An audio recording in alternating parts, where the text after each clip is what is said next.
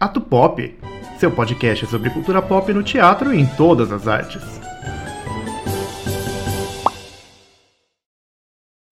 Olá, meu caro ouvinte. Tudo bem com você? é, acho que você deve estar intrigado, intrigada, intrigade pelo tema, é, pelo título desse episódio. Deixa eu começar falando um pouco de onde veio a minha ideia. É, um, eu já estou num ponto do meu mestrado que eu estou escrevendo bastante coisa, estou refletindo sobre bastante coisa e eu já tive bastante exposição a mais diversas áreas das artes e culturas teatrais e não teatrais e comunicação e etc. E aí eu decidi pensar um pouco fora da caixinha, sabe? Por que não comparar Platão e Kim Kardashian? Tipo, eu tava dando uma pirada um dia e fez sentido na minha cabeça. E eu resolvi gravar um episódio sobre isso. Novamente, eu não estou afirmando que essa comparação é pertinente, que isso é de alguma relevância cultural e acadêmica, mas fez sentido para mim, achei interessante compartilhar, refletir, provocar, então vamos lá. Me acompanhem. Os filósofos da antiguidade diziam que o papel da filosofia era liberar, libertar a humanidade de uma vida de mediocridade, sendo uma preparação para a boa morte. Diretamente do seu livro A República, quando fala do mito da caverna, o nosso amigo Platão busca mostrar como a filosofia pode nos curar da nossa cegueira e ilusão através da reflexão e assim nos conduzir à verdadeira sabedoria. Eu sei que esse episódio tem aí uma certa responsabilidade, né? Afinal, a gente está falando da alegoria mais famosa da filosofia. E até se você achar o mito da caverna um pouco popular, eu digo que ela já nos foi trazida num contexto de cultura pop, tanto pelo filme Matrix, também o filme Show de Truman, que eu recomendo muito esses dois filmes, e tem até em uma história do Piteco, num dos gibis da Turma da Mônica, que é uma história bem, é, um quadrinho bem bacana e que ilustra de maneira bastante sintética uma reflexão bacana sobre o mito da caverna. Bom, Permitam-me descrever o mecanismo do mito da caverna, né? Como a gente está numa mídia de áudio, eu acho interessante fazer uma descrição detalhada. Imaginem algumas pessoas que estão amarradas em uma caverna com um fundo escuro voltadas para a parede. Essas pessoas nunca saíram de lá e nem viram a luz do sol. Tudo que conseguem ver são imagens projetadas nessa parede através da luz de uma fogueira como se fosse um cinema ou um teatro de sombras que mostram as formas das pessoas, dos animais e da natureza que estão do lado de fora da caverna. As pessoas acorrentadas ficam fascinadas por essas imagens e acreditam que o que eles estão vendo é a realidade. Ou seja, assumimos na nossa vida que a ilusão é a realidade. Digamos que um desses prisioneiros se liberta e vai para o lado de fora. Inicialmente, seus olhos vão ficar machucados pelo sol, mas em seguida ele vai se acostumando e consegue pela primeira vez ver os objetos pelo que eles realmente são. Esse prisioneiro representa o filósofo, e os objetos na luz do sol são as imagens de bem, são a verdade. A subida para fora da caverna representa a ascensão da alma das coisas sensíveis para a realidade inteligível. Se antes o prisioneiro desconhecia a realidade, agora ele conhece. E de acordo com Platão, se esse prisioneiro que se libertou voltasse à caverna e avisasse aos outros prisioneiros que ficaram que tudo que eles conhecem não é real, esse prisioneiro iluminado poderia ser morto e assassinado. Porque esses outros dois prisioneiros não querem admitir que tudo que eles conhecem não é verdade. As coisas materiais são sombras, para Platão, as riquezas e prazeres possuem uma importância secundária ao conhecimento. Não devem ocupar o lugar de importância dos valores imateriais e dos bens da alma. A caverna se torna então uma zona de conforto. Difícil é se libertar das algemas e enxergar as coisas como elas realmente são. A inércia é muito confortável. O difícil é assumir responsabilidade sobre nós mesmos e sair do lugar de vítima. Quando falamos da luz e da dor que o prisioneiro que se libertou sente nos olhos, a luz traz conhecimento e esse processo não é fácil e nem confortável. Assumir nossa própria ignorância é o primeiro passo para o verdadeiro conhecimento e libertação. Ainda na metáfora da luz, Platão fala sobre se preparar para a boa morte.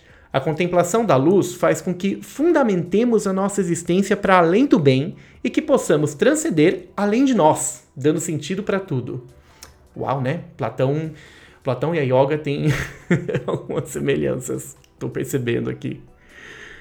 O Platão também fala sobre a importância de fazer o bem para que possamos melhorar enquanto sociedade. O prisioneiro que se liberta deve voltar à caverna, agora iluminado, para poder ajudar os que ficaram, levando-os também ao caminho da luz. É perigoso fazer o bem, mas isso dá sentido à vida. Perigoso por quê? É perigoso porque o prisioneiro que quer fazer o bem e libertar os outros, como o próprio Platão falou, corre o risco de ser assassinado pelos outros prisioneiros que querem ficar na ignorância. Tudo isso ele escreve é, quase metaforicamente, assim, mas fazendo uma comparação ao que aconteceu com o Sócrates, né? Que ao tentar levar conhecimento foi condenado. Beleza, gente. Agora eu dei uma, uma introdução e um contexto de o que é Platão, mito da caverna, etc. E eu vou divergir bastante do tema, mas eu prometo que depois eu volto para amarrar tudo, tá? Então fiquem comigo. O falecido Robert Kardashian era um advogado americano, famoso por defender O.J. Simpson em seu julgamento por homicídio em 1995.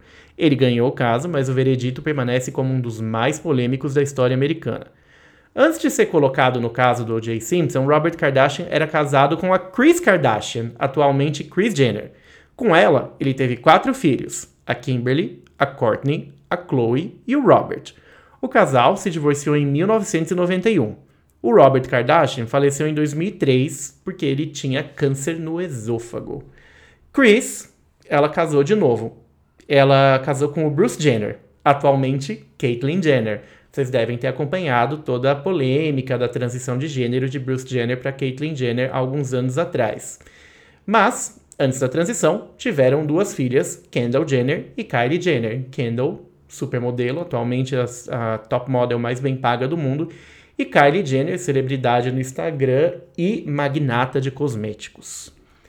Durante os anos 2000, a segunda irmã mais velha, a Kimberly, que é a Kardashian, que eu quero focar nesse podcast, começou a aparecer em revistas de fofocas depois de fazer amizade com a Paris Hilton. No caso, ela era muito amiga da Paris, que era muito grande na época. Paris tinha seu próprio reality show, era uma figura da mídia, estava sempre nas baladas e a Kim estava com ela, como amiga e como assistente pessoal. Depois, a Kim começou a namorar o cantor Ray J. E aí, a Kim viralizou, se popularizou na mídia quando uma sex tape dela com o namorado da época vazou. E aí pronto, todo mundo sabia quem era Kim Kardashian. Em 2007, os Kardashians Jenners estrearam a sua própria série de reality shows chamada Keeping Up with the Kardashians no canal E! Entertainment Television. O show começou sendo produzido e continua até hoje pelo Ryan Seacrest, que é aquele cara que apresenta o American Idol, sabe? Gente, eu devo dizer, por que a Kim ficou famosa? Porque, bom, ela é uma menina rica que cresceu é, nesse meio de celebridades e pessoas ricas e famosas, ficou amiga de uma pessoa, no caso a Paris Hilton, que era muito famosa em sua época, e teve ali um escândalo, uma sex tape vazada. Então aquilo a configurou como uma celebridade, ou seja, os contatos e as polêmicas com as quais ela estava envolvida. O seriado Keeping Up with the Kardashian está atualmente na sua 19 e última temporada. Além do programa original, ele originou também outros 12 reality shows com outros membros da família. Ou seja, todo mundo ganhou seu reality show, eles foram para Miami, para Nova York, era reality show do casal, aí o casal terminou, aí não tem mais o reality show, enfim. Fala-se muito da Kris Jenner como uma momager, né? A mãe, mãe manager, então momager. E ela sabe capitalizar em cima da família dela, viu? Ó, de acordo com Cíntia Queiroz e Larissa Saraiva, pesquisadoras de moda, no seu artigo O Impacto Social da Família Kardashian Jenner através da imagem, do marketing pessoal e do estilo de vida no 13º Colóquio de Moda da Unesp de Bauru, elas dizem que a família Kardashian Jenner é responsável por muitas mudanças de comportamento e estilo de vida de quem as consome. As celebridades são objetos de consumo, disponibilizadas como espécies de vitrines da mídia, produzidas e projetadas por ela, tendo um impacto significativo no meio social. A Larissa e a Cíntia dizem, abre aspas, não sem razão, a criação de perfis idealizados e o planejamento de suas exposições vem se tornando profissão para muitas dessas celebridades e também para pessoas anônimas, que se tornam famosas a partir dos seus seguidores. Incorporada à indústria midiática, a família Kardashian-Jenner tornou-se um dos símbolos modernos do que é ser uma celebridade. Cercada de polêmicas, controvérsias e opiniões diversas, ela traz em seus simbolismos questões discutidas diariamente em nossa sociedade contemporânea e que põe em debate assuntos tão recorrentes à vida como a exposição pessoal, os estereótipos, o papel da mulher na atual sociedade ocidental, entre outros. Fecha aspas. Reality shows são programas transmitidos através de alguma mídia, né? Televisão, internet, enfim. É, mas são construídos de forma ficcional. Vocês percebem a. Percebem onde não conecta aqui? Porque eles são reality shows, né? Tipo, tem que mostrar a realidade, mas eles são construídos, tem uma narrativa, eles são ficção. E eles imitam a realidade. Ou seja, eles não são a realidade, eles imitam a realidade, mas eles se propõem a ser a realidade. Hã? Hã? Hã? Vamos lá, será que a Kim Kardashian e os reality shows não seriam as imagens projetadas na caverna escura, enquanto nós, espectadores, seguidores e consumidores, somos os prisioneiros ali acorrentados? Uma postagem da Kim no Instagram divulgando algum produto vale entre 300 e 500 mil dólares. Atualmente, a Kim Kardashian tem 191 milhões de seguidores no Instagram isso é muito mais gente que um canal de televisão poderia atingir no horário comercial. Então, o valor cobrado numa postagem de Instagram faz sentido nessa lógica. Nós conhecemos a Kim e a família toda como ícones de reality shows, mas a gente sabe que o que a gente está vendo é uma personalidade midiática. Então, nesse contexto, de acordo com Platão, somos iluminados? Ou será que o impacto que nos permitimos ter, não só pelas Kardashian Jenners, mas também por toda a cultura de reality shows, nos coloca de volta no lugar de prisioneiros ignorantes? Teoricamente, o apelo dos reality shows é ver pessoas reais, sem filtro, em situações onde projetamos o nosso próprio comportamento. O impacto de uma personalidade de reality show é maior que a de um artista, pois será, será que isso acontece porque uh, a figura do reality show é mais próxima do espectador? Talvez essa ideia tenha sido verdadeira em algum momento, mas agora ela já não é mais. Estamos tão distantes da realidade nos realities quanto das ficções que a gente consome no Netflix, nos outros serviços de streaming, enfim. O que seria então a verdadeira iluminação de Platão nesse contexto? Seria se libertar totalmente do consumo imposto pela mídia, das culturas de massa e consumir apenas o essencial? A alienação dos efeitos da indústria cultural é bastante improvável. Então talvez estejamos vendendo nossa própria alienação em troca de conforto, de sentir que estamos seguindo um modelo que nos torna especiais. O que, você acha disso, hein? Para Platão, as coisas materiais são sombras. O impacto da cultura de reality shows nos propõe o contrário. Temos que consumir para dar sentido às nossas vidas. Será que no mundo em que vivemos, com os hábitos que temos, a verdadeira iluminação e transcendência, assim como propostas por Platão, são realmente possíveis? Um possível caminho seria entender que não existe realidade em reality shows, mas seria isso o suficiente? Será que as Kardashians são prisioneiras de si mesmas? Ou são as únicas que podem verdadeiramente se iluminar? Olha, eu posso ter ido um pouco longe nesse episódio, mas é uma reflexão e é uma provocação, lembrando que eu não estou afirmando nada.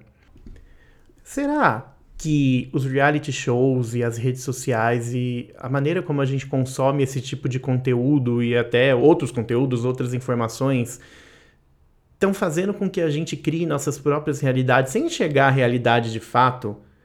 Será que a iluminação é possível hoje em dia? Se ela é possível, quais são todos os elementos da vida moderna que se tem que abrir mão para chegar nela verdadeiramente? Será que não estamos buscando nos validar enquanto seres humanos através desses personagens midiáticos que a gente toma como verdadeiros, sendo que na verdade são produtos, assim como personagens ficcionais? Hum, bastante reflexão hoje, hein? Me fala o que você acha. Me segue no atopopcast, me escreve E vai ser muito legal conversar com vocês sobre isso. Bom, eu deixo aqui meu abraço e até a próxima. Ato Pop, seu podcast sobre cultura pop no teatro e em todas as artes.